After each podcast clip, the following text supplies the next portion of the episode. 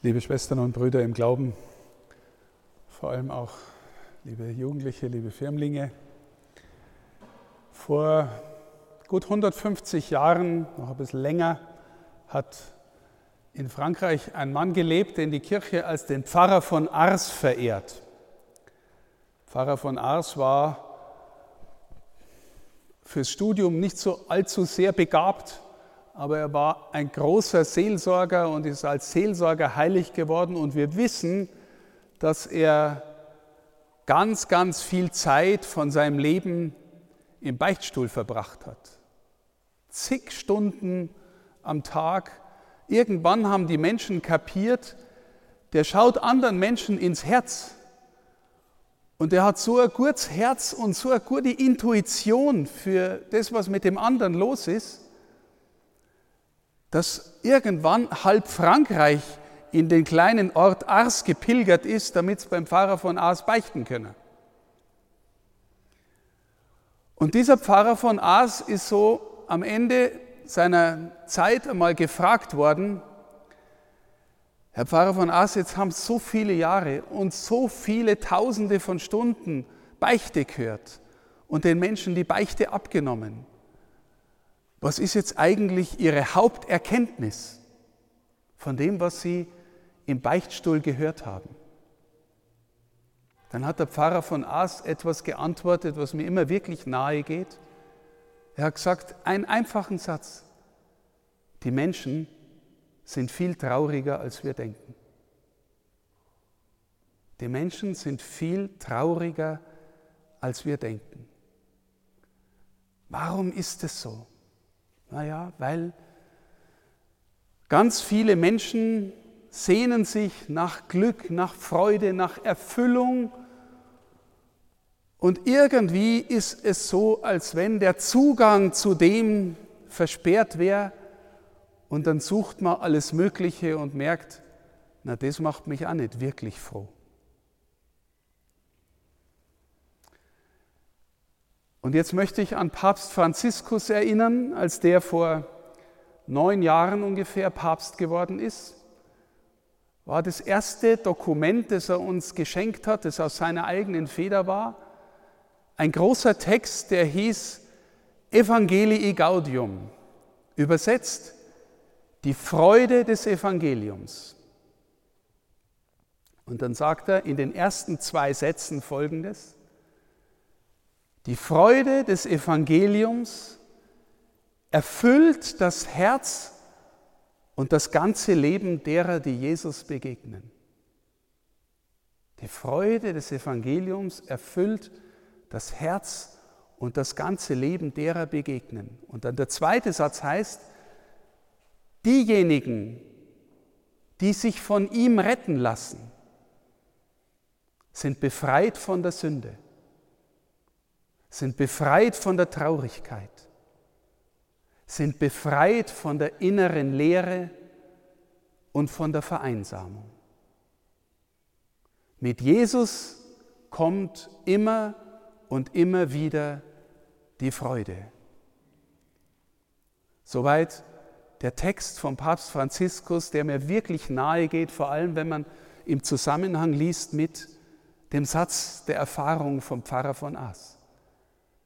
Die Menschen sind viel trauriger, als wir denken. Liebe Schwestern und Brüder, eigentlich müsste die Kernkompetenz von uns Christinnen und Christen die Freude sein. Das Kernkennzeichen von uns Christinnen und Christen müsste sein die Freude. Wer ein bisschen aufgepasst hat bei der ersten Lesung, eine Prophetie aus dem Jesaja-Buch, das Volk, das im Finsteren sitzt, sieht ein helles Licht. Wir lesen diesen Text in der Regel in der Adventszeit vor Weihnachten, weil dort auch ein Kind angekündigt ist, das die Freude ist und die Freude bringt.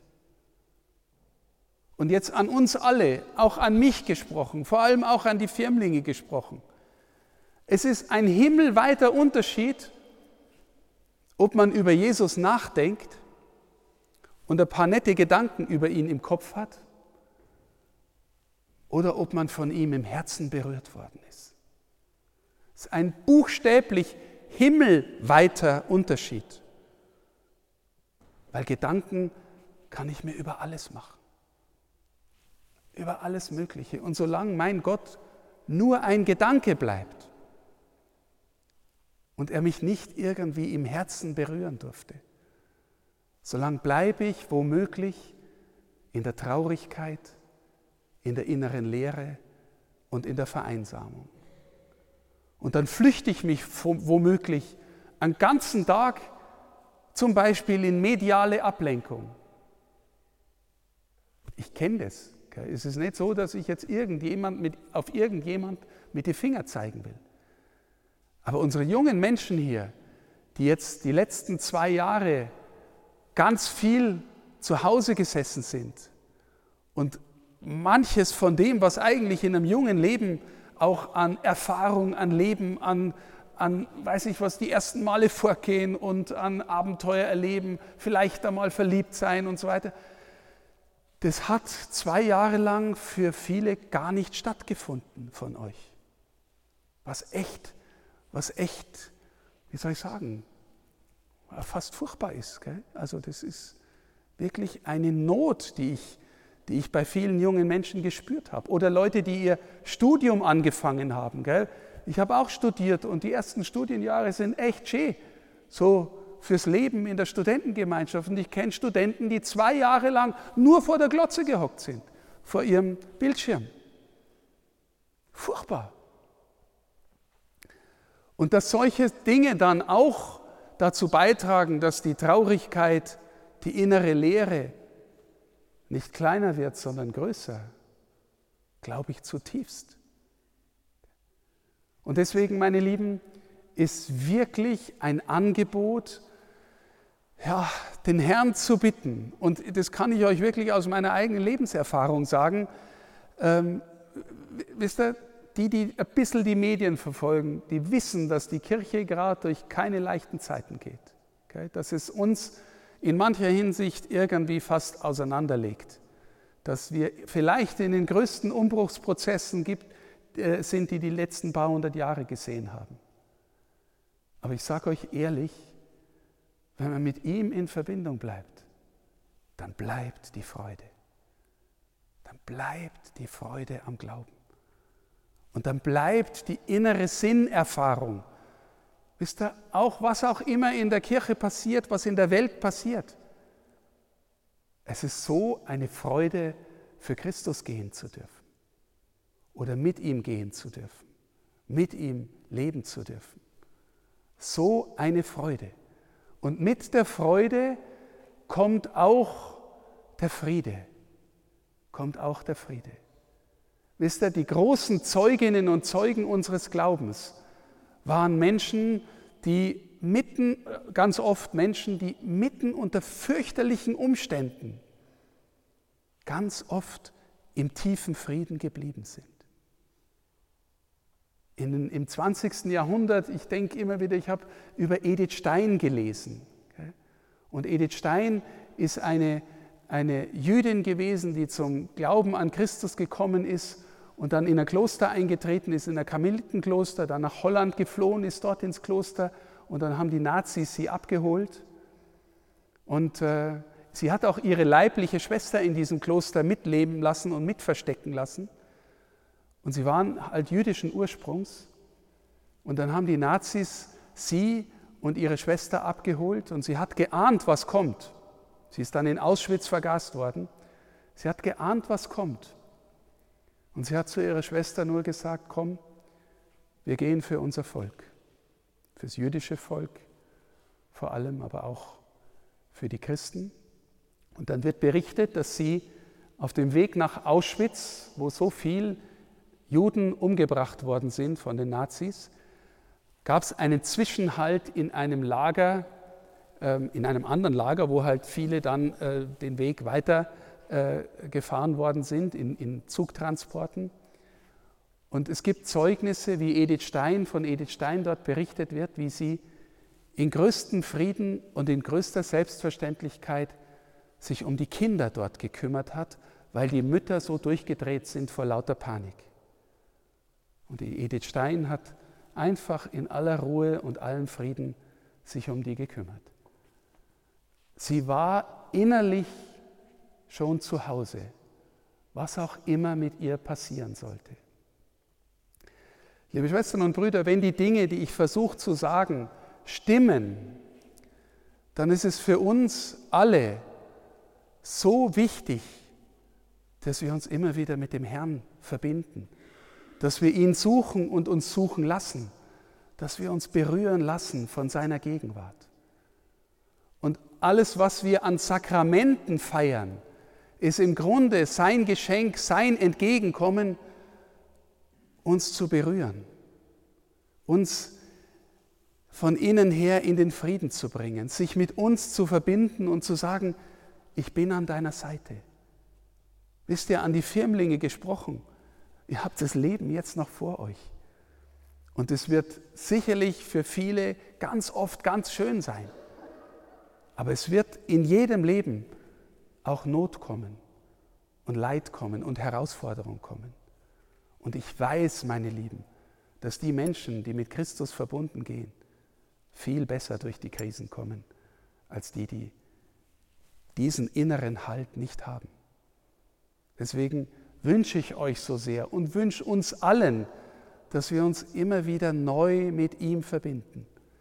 Und es geschieht auch durch die Verehrung derer, die in Person die Kirche ist. Wir haben gerade gehört im Evangelium, dass gesagt worden ist, der Engel hat der Mutter Gottes angekündigt, du wirst einen Sohn empfangen, einen Sohn wirst du gebären und er wird auf ewig auf dem Thron Jakobs sitzen und über sein Volk regieren. Wenn das auf ewig heißt, dann heißt es, es ist etwas, was vielleicht in dieser Welt angeht, aber nie mehr aufhört. Und äh, wenn wir uns fragen, wer oder was ist eigentlich Kirche, dann sagen die meisten, ja, Kirche, das sind das ist der Papst und der Bischof und die Pfarrer, oder es ist ein Gebäude aus Stein, oder es ist irgendwie viele Einrichtungen, die Caritas und Miserio und das ist alles Kirche, stimmt auch irgendwie alles. Aber im tiefsten, in der, in der Bibel wird Kirche immer beschrieben als Wohnort Gottes in der Welt. Wohnort Gottes in der Welt. Und dann fragen wir uns, wer war denn das im tiefsten Sinn? Und dann, dann kommen wir sofort auf Maria, die, weil Gott in ihr Mensch geworden ist, Wohnort Gottes in der Welt war. Tiefer als jeder andere Mensch. Und wenn ihr alle euch jetzt fragt und sagt, ich habe einen Glauben, und dann fragt, wer hat euch denn den Glauben vermittelt, dann waren das fast immer gläubige Menschen der Kirche. Und meine Erfahrung ist, in der inneren Nähe zu gläubigen Menschen werde ich selbst Gläubiger. Ja, ich habe einen alten Lehrer gehabt, der so einen tiefen Glauben gehabt hat, mit dem ich dann lange unterwegs war. Wenn ich in dessen Nähe war, dann ist mein Glaube gestärkt worden. Wenn ich zu Besuch in einer gläubigen Familie war, die miteinander gebetet haben, dann ist da mein Glaube gestärkt worden. Wenn ich mit den Ministranten unterwegs war in Rom, so wie ihr jetzt in Assisi wart, und euch irgendwie in die Nähe von Franziskus begeben habt, dann ist hoffentlich irgendwie der Glaube gestärkt worden. Die, die im tiefsten Sinn die ist, die unseren Glauben stärken will, ist die Mutter Gottes, weil die am tiefsten Frau der Kirche war. Voller Glauben, voller Gnade, voller Gegenwart Gottes. Deswegen ist kein Widerspruch, wenn wir sagen, er soll jetzt zu Jesus direkt gehen oder soll ich zur Mutter Gottes gehen. Du kannst sagen, soll ich in die Kirche gehen? Ja, gehe ich zu ihr, weil das ist ihr, ihr Wohnzimmer. Und da ist Gott gegenwärtig. Das ist der kürzeste Weg zu Gott. Deswegen beten wir auch in dieser Woche und vertrauen uns Maria der Hilfe der Christen an. Jetzt, aber wir alle, auch die Firmlinge, auch ich, wir alle, wir kommen von draußen aus einer Welt, die nicht automatisch mit Gott verbunden lebt. Und wir kommen hier rein und fragen uns, Herr, bin ich wirklich offen für dich? Oder lebe ich manchmal in meinem Herzen, als ob es dich gar nicht gäbe? Und suche ich irgendwie vielleicht wieder innere Nähe oder gibt es auch die Seite in mir, die sagt, eigentlich will ich mit dir nichts zu tun haben, ich, ich kriege mein Leben selber in den Griff. Steht hier, wenn ich jetzt einen Werbeblock einschalte für das Sakrament der Beichte, dann hat es nichts damit zu tun, dass du jetzt reingedrückt kriegst im Sinn von, der Pfarrer hat gesagt, du sollst das und das und das und das sagen und dann passt es wieder. Frag dich einfach selber, fragen Sie sich selber, wo in meinem Leben lebe ich eigentlich, als ob es Gott nicht gäbe? Wo in meinem Leben bin ich eigentlich innerlich traurig und unerfüllt? Wo in meinem Leben habe ich schlechte Angewohnheiten, die mich zu irgendwas treiben, was ich eigentlich gar nicht will? Wer von euch hat schon Zeit damit verbracht, sinnlose Zeit, wo er am Ende gedacht hat, will ich eigentlich gar nicht, wollte ich nie? Ich schon? Ich schon? Und mancher Mensch endet am Ende seines Lebens mit Zeug, was er gemacht hat, was er eigentlich nie machen wollte, aber ist nicht mehr losgekommen davon. All das sind Dinge, die uns wegziehen von Gott. Und die Beichte ist ein Weg hin zu Gott. Und wenn jetzt vielleicht mancher von Ihnen sagt, habe ich seit meiner Erstkommunion nicht mehr gemacht. Und für manchen ist es vielleicht 40 oder 50 Jahre her. Ja, wie wunderbar. Im Himmel ist Party, wenn Sie zur Beichte gehen, sagt der Herr Jesus. Sagt der Herr Jesus. Also nicht, dass ich will, dass Sie das nächste Mal erst wieder in 50 Jahren gehen, aber, aber wenn man nach, nach langer Zeit mal wieder geht und das ernsthaft auf dem Herzen hat und sagt, Herrgott, ich sehne mich danach, dass du bei mir ankommst. Ich sehne mich danach, dass du mich berührst. Ich sehne mich danach, in den Frieden zu kommen, den nur du geben kannst. Wenn das der Fall ist, dann ist fest im Himmel, sagt Jesus. Also, und dann, na, und dann kommt ja manches Zeug, was man so mitnimmt und sagt, das war echt nicht gut und da war ich ein Idiot und da habe ich jenes oder dieses gemacht. Okay, Werbeblock für die Beichte. Das ist nachher möglich, ohne dass es irgendeiner muss. Und jeder ist frei, das zu tun, frei zu entscheiden. Wir haben nachher auch das Angebot, dass man sich segnen lässt. Mancher kommt mit, einem, mit einer Not, mit einem Leiden auf dem Herzen und sagt, Herr, ich bitte dich einfach um deinen Segen. Und dann kann, ich, kann ein Wirpriester oder der Diakon ihn einzeln segnen, vielleicht die Hand auflegen, wenn man es wünscht. Oder jemand kommt mit einer ehrlichen Krankheit und bittet um Heil und Heilung. Der Herr heilt auch. Am meisten heilt er von innen. Manchmal lässt er auch Heilung von außen geschehen. Am wichtigsten ist ihm, dass unser Herz heiler wird. Und das passiert manchmal auch oder oft an Abenden wie diesen. Und so wünsche ich euch, dass ihr euch einlasst, dass ihr etwas von der Freude spürt, die der Papst Franziskus meint, wenn er sagt, dass die Freude des Evangeliums erfüllt das Herz und das ganze Leben derer, die Jesus begegnen. Und ich möchte wirklich sagen, ich möchte dafür der erste Zeuge sein, dass das so ist, dass das so ist. Ich habe vor fast schon 30 Jahren mein Leben wirklich verändert, alles Mögliche erleben dürfen, alles, was, was seit ich ihm mein Leben übergeben habe, geht die Freude nicht mehr weg. Das möchte ich einfach als Zeugnis noch am Schluss sagen. In diesem Sinne möge der Herr euch alle segnen. Amen.